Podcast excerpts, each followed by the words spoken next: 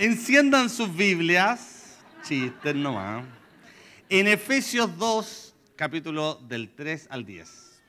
Quiero compartirles sobre la gracia. ¿Y qué es la gracia de Dios? ¿Será el nombre de Dios? Así como le preguntan, ¿cuál es su gracia a Dios? No. ¿Qué es la gracia de Dios? ¿Cómo nos salvamos? ¿Por la gracia? ¿Por el amor o por la fe? ¿Cómo, cómo, explicáis eso? ¿Cómo tú explicas que eres salvo por la fe entonces, no? ¿O por la gracia? ¿La gracia solamente dura cuando te salvas? ¿O no? ¿O ahora igual? ¿Qué pasa con, con, la gracia?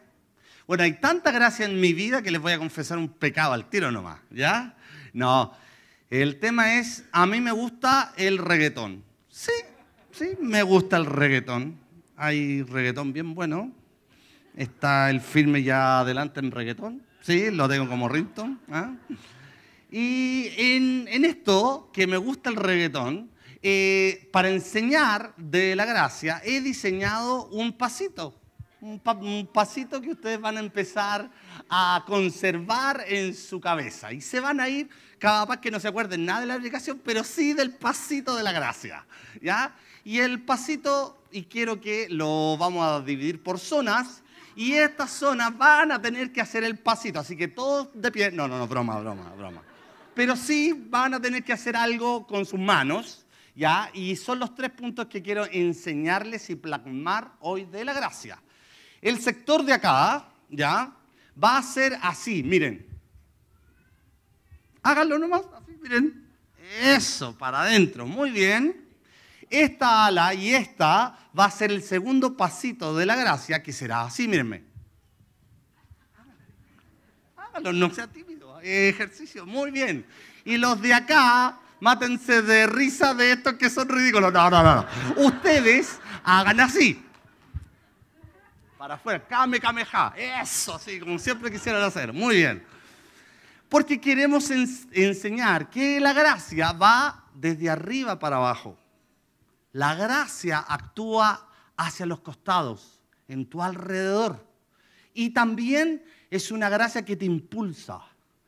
Dios impulsándote constantemente a sus desafíos. Ahora, como dijo el dermatólogo, vamos al grano, esto a lo que hemos venido a compartir la palabra.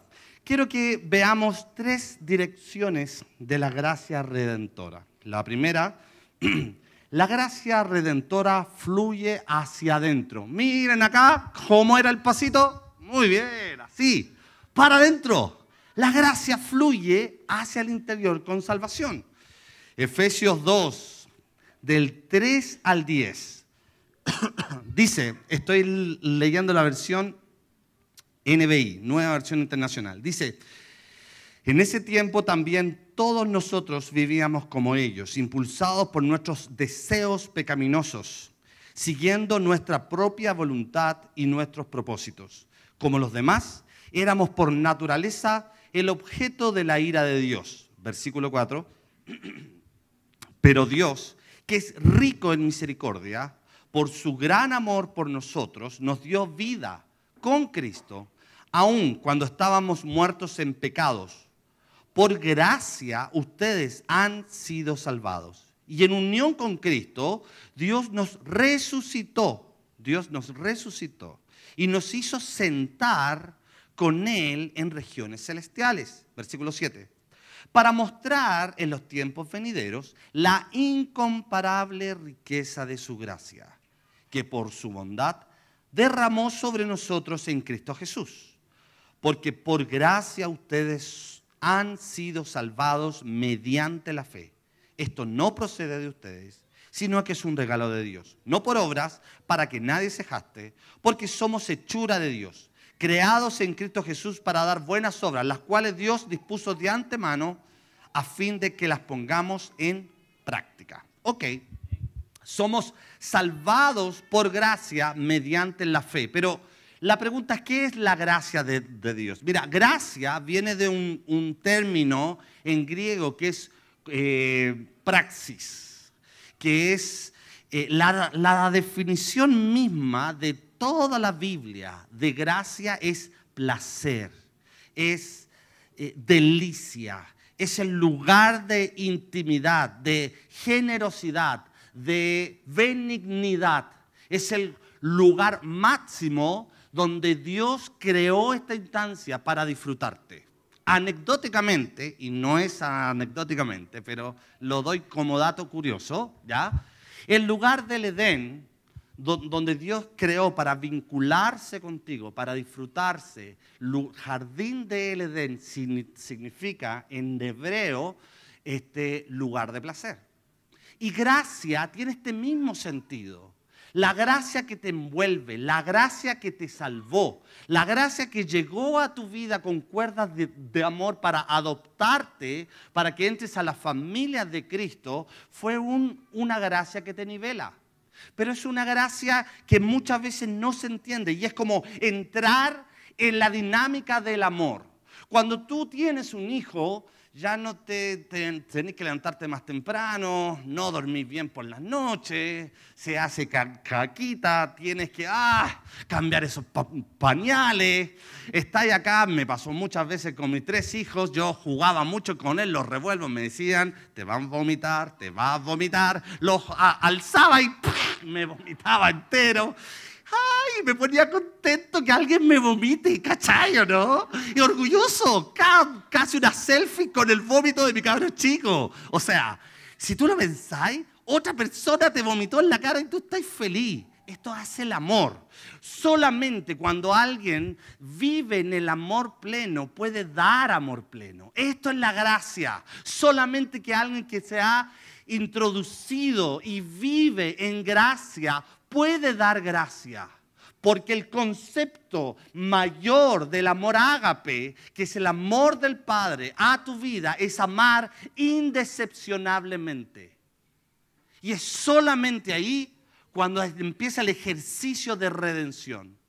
Cuando tu vida empieza a amar al otro indecepcionablemente, nada de lo que puedes hacer, nada de lo que puede ocurrir puede decepcionarte, así como tu Padre te ama a ti, tú eres llamado a amar a otro. Dios nos llama y nos dice, ven porque yo te haré pescador de hombres.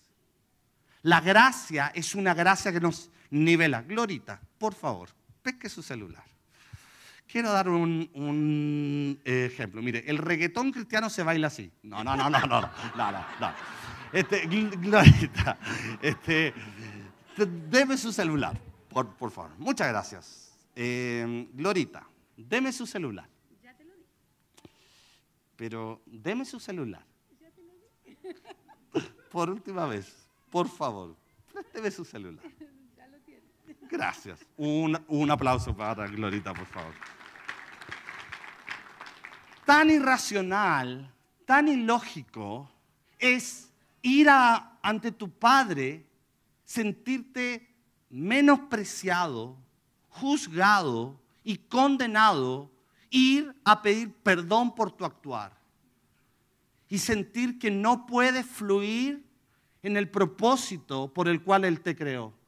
Y tú te empiezas a automarginar porque tú empiezas a decir con tu vida que el amor que Él te derramó, tú debes de devolvérselo para agradar a Dios. Y empezamos a vivir vidas que nos autocensuramos porque en nuestro andar fallamos y no estamos agradando a Dios. Entonces si no agradamos a Dios, Él no se agrada de mí. Y si no se agrada de mí, Él no puede fluir conmigo y su obra y sus bendiciones y sus planes se detienen por mi actuar porque yo soy pecador y no agrado a Dios. Y esto es una tremenda falsedad. Porque tan ilógico como yo le estaba pidiendo el celular a Gloria, es cuando tú vas a las plantas de Jesús sintiéndote condenable, te autocensuras, diciéndote, no puedo hacerlo, soy sucio, soy pecador, soy la basura más grande del mundo por mi actuar. Y el Padre te mira y dice, es que no me acuerdo. No, no, no, pero es que yo pequé ahora, es que no me acuerdo. ¿De qué me estás hablando?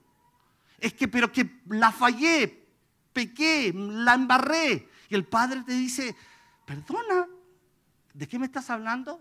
El padre prometió que en la gracia, cuando te salvó, la gracia es, tomaré toda tu lista de pecados, la echaré en el fondo del mar y nunca más me acordaré de ellos. Tú eres mi hijo, yo te amo, hay gracia sobre tu vida. La gracia te nivela, la gracia entra y te coloca en una posición y una posesión real. Porque tú eres hijo del rey. Y en esto entra los versículos a hablar, del 4 al 7. Dice, pero Dios, que es rico en misericordia, por su gran amor por ustedes, nos dio vida juntamente con Cristo, aun cuando estábamos muertos en nuestros pecados, por su gracia ustedes han sido salvados. En unión con Cristo, Dios nos hizo resucitar y nos hizo sentar junto a Él en regiones celestiales. Deben de entender que acá hay una fuerza, que la gracia, que la carisma en la Biblia va desarrollando otra palabra que son dones. La palabra gracia se desprende de dones, que son regalos que Él te da para que tú puedas disfrutarlo, vivirlo. Y cuando tú empiezas a dar y a transformar tu vida con esos dones, empiezas a influenciar, a afectar a todo lo que te rodea. Escúchame, no entender la gracia es vivir agradando a Dios para que Él te dé algo, para que tú bendigas a otro. Esto es un error. Tú eres 100% hijo, y Dios no habita en ti en unas visitaciones.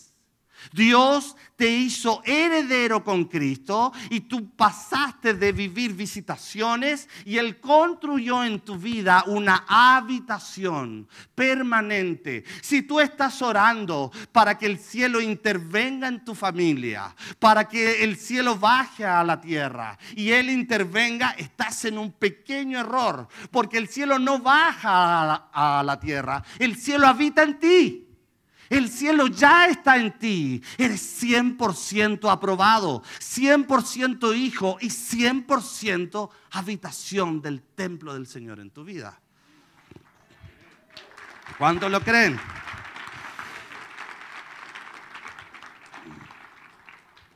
Yo vengo de una iglesia pentecostal que la honro mucho y me enseñaron mucho. Pero también caí en no comprender la gracia. Y estaba siendo sujeto de cumplir y hacer y hacer y no escuchaba lo que Dios quería hacer en mi vida. El primer paso y la primera fuerza de la gracia es hacia adentro. Él ya lo hizo. Él ya pagó el precio. Si alguna vez te condenaste o te estás este, marginando por tu actuar y por tu pensar, es una mentira que hoy eso debe de eliminarse en el nombre del Señor tu posesión. Acá habla que nos hizo sentar juntamente con Cristo. Efesio habla que Cristo está sentado a la derecha de Dios. Y cuando un rey en ese tiempo sentaba a la persona de la mano derecha, era un símbolo de que el rey le estaba dando completa autoridad de todo el reinado a esta persona. Y tú estás sentado juntamente con Cristo en esa posición. Es exactamente lo que el ladrón de identidad intenta difamar en tu vida. Que no tienes esa posición.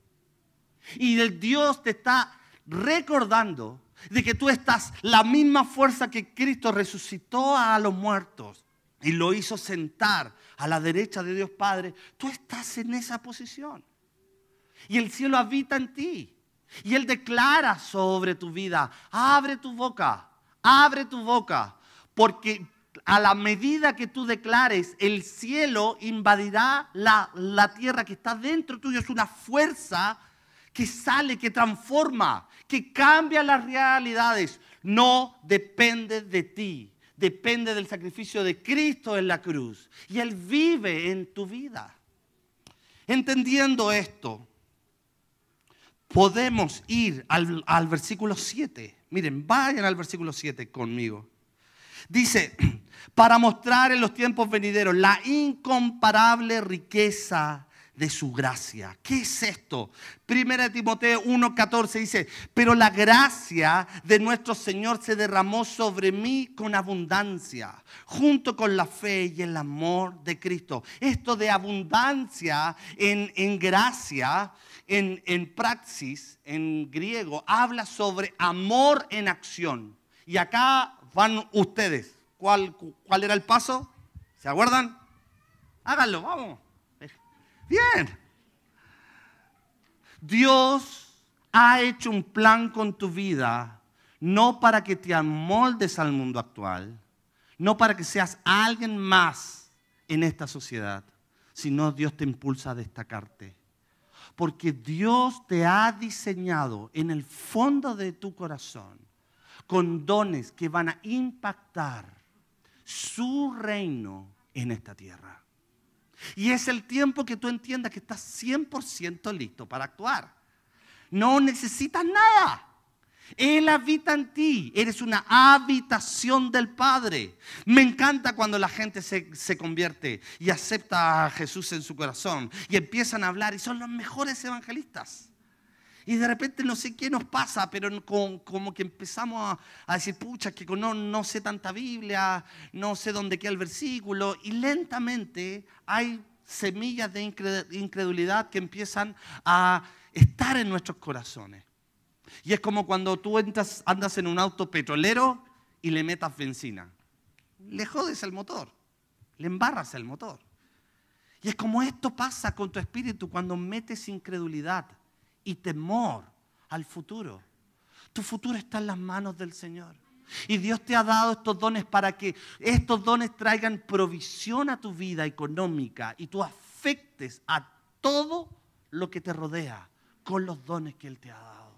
Debes más fe y menos temores y miedos en tu vida. Porque Él te lo ha prometido. Acá dice el Señor se derramó con abundante gracia. Romanos 5:5 dice, y esa esperanza que no acaba en desilusión, pues que sabemos con cuánta ternura nos ama Cristo, porque Él nos ha dado Espíritu Santo para llenar nuestros corazones. Y esto es tan trascendental. Dios te ha diseñado para que detones, para que cambies a través de tus dones vidas. Tú puedes decir, es que ya Vergoño canta lindo, es que Roger predica muy bien, es que ya está todo hecho en la iglesia. Esto es una de las grandes mentiras que el diablo pone en nuestros corazones. Porque tal vez si preparas sopa y un par de cafés y te juntan con un par de amigos y vas a abrazar a esos venezolanos que llevan cuatro años, cuatro días viajando en bus con carteles de gracia y aceptación y les abrazas, vas a ver cómo el Espíritu Santo fluye a través de la necesidad. Pero ¿a cuántos les gusta la exposición? A nadie. ¿Cuántos les gusta el ridículo de qué pasa si no se sana? A nadie. ¿Cuántos nos gusta que Dios nos promocione? A nadie. Queremos conformarnos en nuestra zona de confort. Y esta iglesia es muy bacán. Estamos en el ascensor rico, el estacionamiento rico, la música rica, el salón rico. Esto no es parte, no es toda la iglesia. La iglesia eres tú. Tú eres un embajador del reino. Y tú eres el que afecta, influencia la sociedad y transforma y trae el reino y sus decretos de abundancia, amor y redención a tu entorno. Y eso es lo que debemos practicar. Él dijo, vengan, porque yo les haré pescador de hombres. No es vengan a refugiarse, vengan a contenerse, vengan a consejería, vengan a oración, vengan a estar acá en el curso 1, 2, 3, 5, 1545 para entender cuál es la voluntad de Dios para tu vida. ¿Conoces tu ministerio? No, no puedes actuar. ¿No estás como líder? ¿No hiciste el último discipulado de líderes eficaces en el reino del tercer cielo? ¿Ah? Señores, están listos. Es el desafío que abren la boca.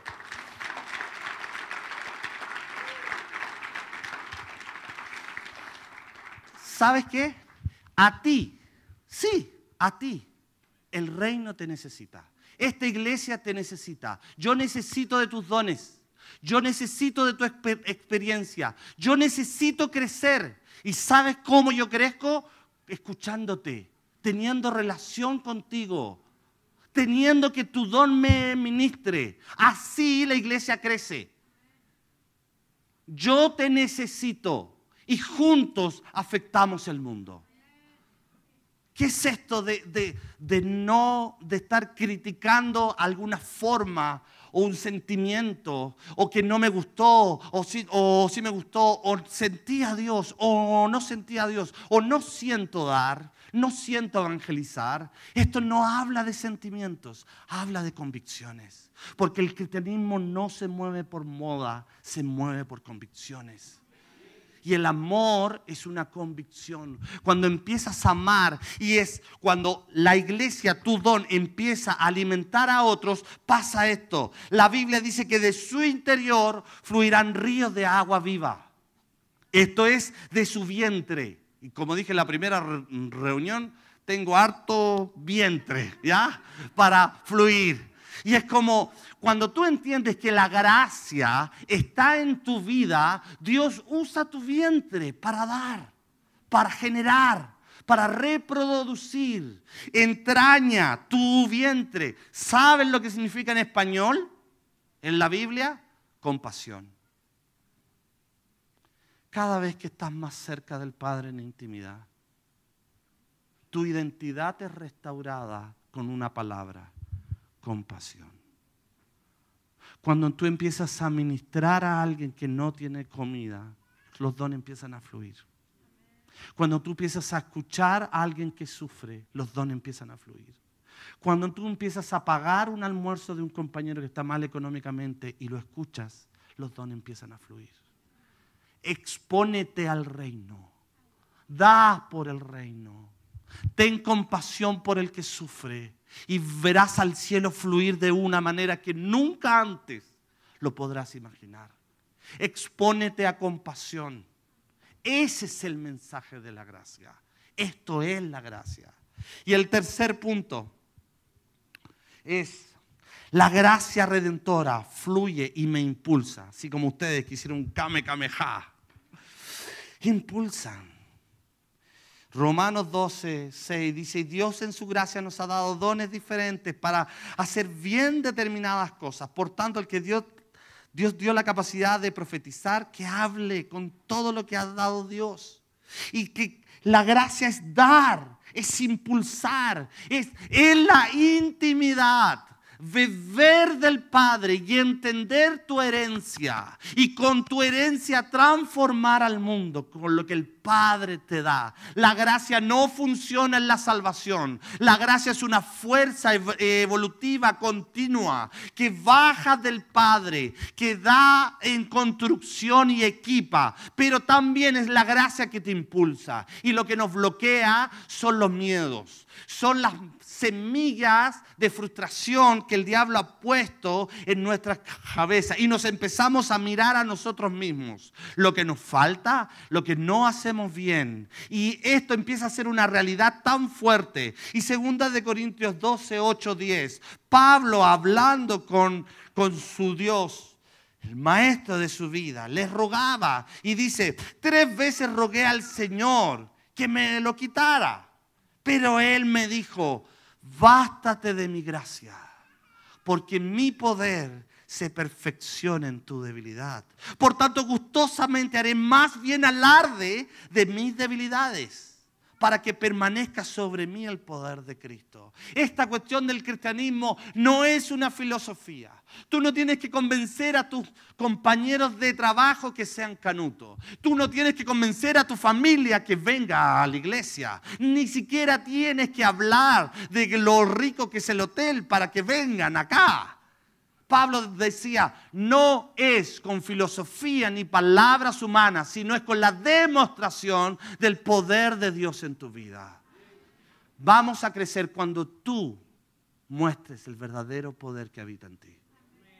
Cuando entiendas que tienes dones y cuando entiendas que estás absolutamente calificado hoy para, para fluir.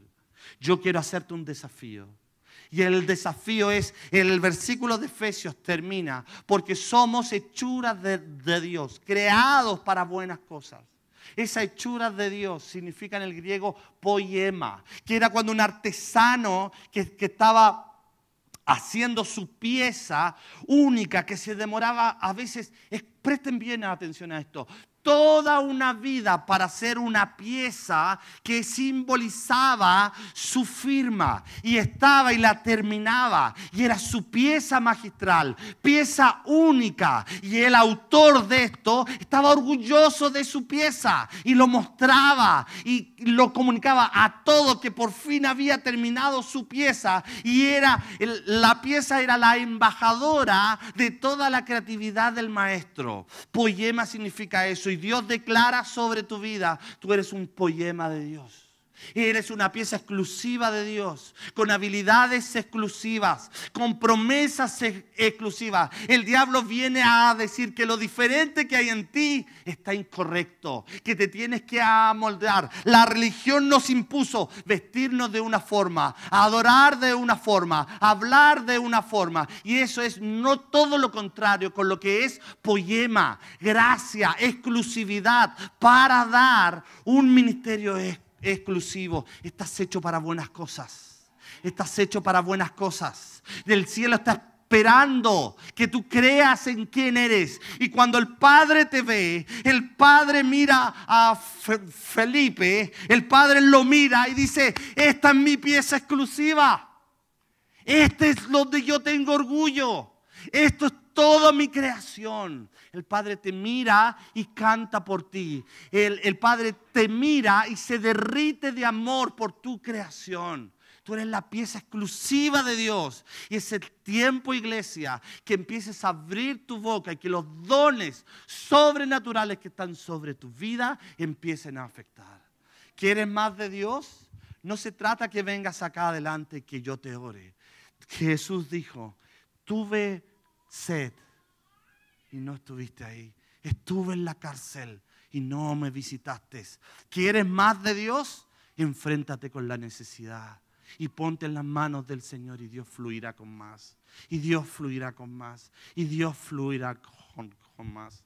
No esperes estar un domingo predicando para fluir de Dios. Él quiere hacerlo en tu contexto. Él quiere hacerlo en tu realidad. Y muchos de ustedes, Dios alzará en la política, Dios hará algo en la educación, Dios hará harto en las, en, las artes, en los negocios, plantar iglesias, ¿por, ¿por qué no? Y les hago este desafío, iglesia. Necesitamos más casas y grupos de, de conexión para pastorear, escuchar, impulsar a vidas. Es un puso, es un pozo de sanidad. Cuando tú estás dando a otros, te miras tu propio pozo y dices, me va a faltar agua, pero es el tiempo donde empiezas a darte por otros y no te das cuenta como el Padre empieza a profundizar tu pozo. Y agua nunca falta, agua nunca falta. Cuando, tienes la verdadera conexión, la motivación y la necesidad de ser fluidos por otros y para otros. Por favor, pónganse de pie. Vamos a terminar. La gracia es para adentro, te nivela, te aprueba, te equipa. La gracia es para afuera, es para el entorno. Equipamos a otros, mostramos compasión, pero también la gracia es la que nos impulsa a desafíos sobrenaturales en Él. Es la gracia que dice, el Padre dice, bástate de mi gracia yo quiero fluir por ti, quiero una nueva dimensión, quiero profundizar el pozo de mi relación contigo. Y voy a ver que el Espíritu Santo venga ahora, venga y sea ministrado con Él y para Él. Panchito, por favor.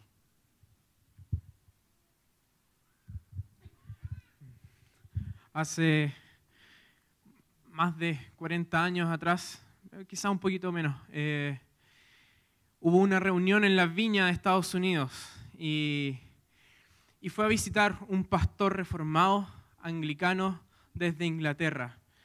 Como ven, inglés, estaba con ternos, corbatas, bien empaquetados, cuadrados, y él llegó justamente a un tiempo de ministración. Y él cuenta que cuando entró, vio gente en el suelo, unos llorando, otros riendo, unos hablando en lenguas, otros profetizando. Y él dijo, ¿qué es esto? Esto es una guerra. Hay gente llorando, riendo, otros celebrando, otros saltando, otros bailando. ¿Qué está pasando acá? Y en ese momento se acerca John Wimber, el fundador de las viñas, y le dice, ¿qué pasa? Porque lo vio muy confundido. Y dijo, ¿qué es esto? Explícame, ¿cómo puede estar pasando todo este desastre? Esto no es un orden. Y le dijo, mira, si tú me invitas a tu casa, yo voy a comer. Él era gordito, entonces seguramente iba a comer harto. Sin embargo, si tú invitas y metes un elefante en tu casa, el elefante va a arrasar con todo, va a hacer lo que quiere y ni siquiera te va a escuchar. Cuando invitamos al Espíritu Santo es como meter un elefante en la casa.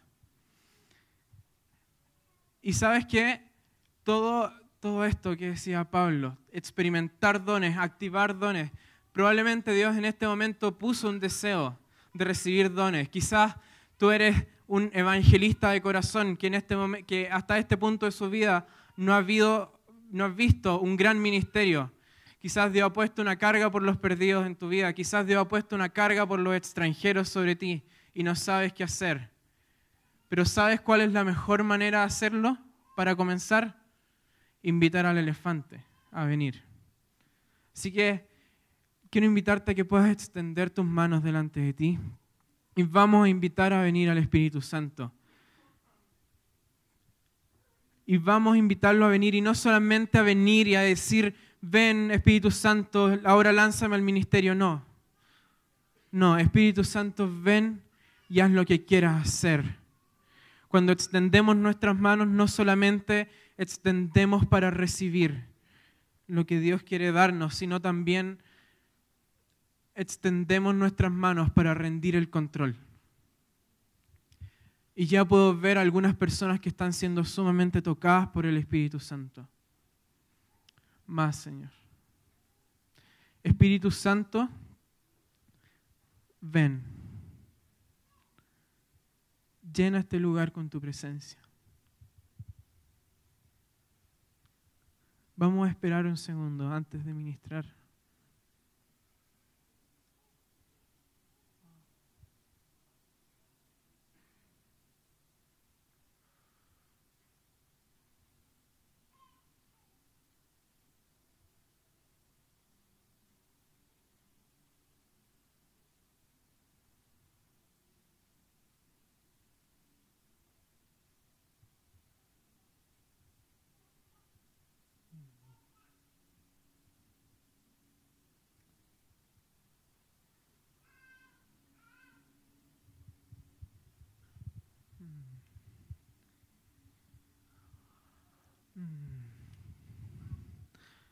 Hay personas que en este lugar están sintiendo un, hormigueo, un cosquilleo en sus manos y en sus pies, y hay otras personas que están experimentando una suerte de presión en su pecho. Mm, sí, Señor.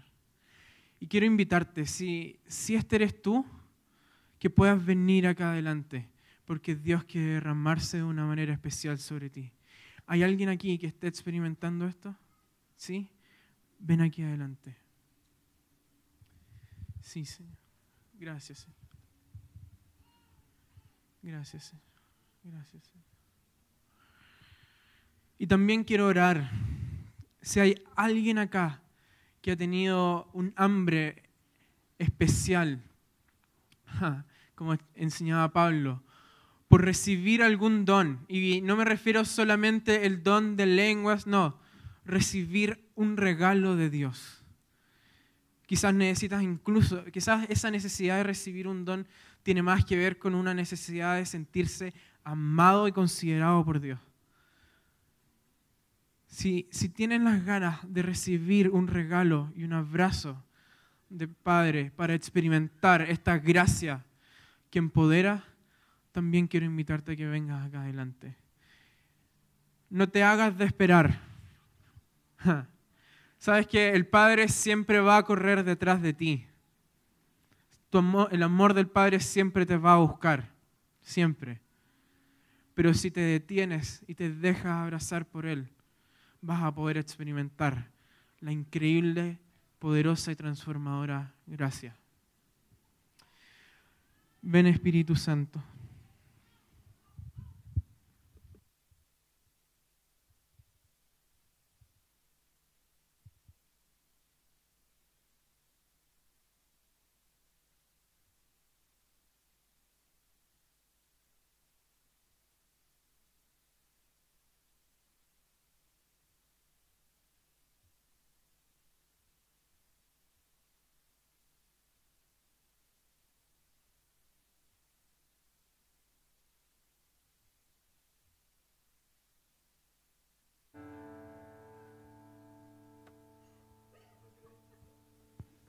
Yo quiero invitar a to- todas las personas que hicieron Escuela del Reino, líderes que pasen y que puedan ministrar, que vengan la presencia de Dios ahora a consumar esto.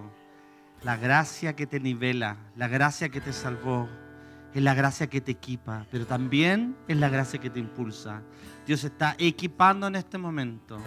Dios está impulsando, Dios está restaurando, Dios está sanando en este tiempo, chicos.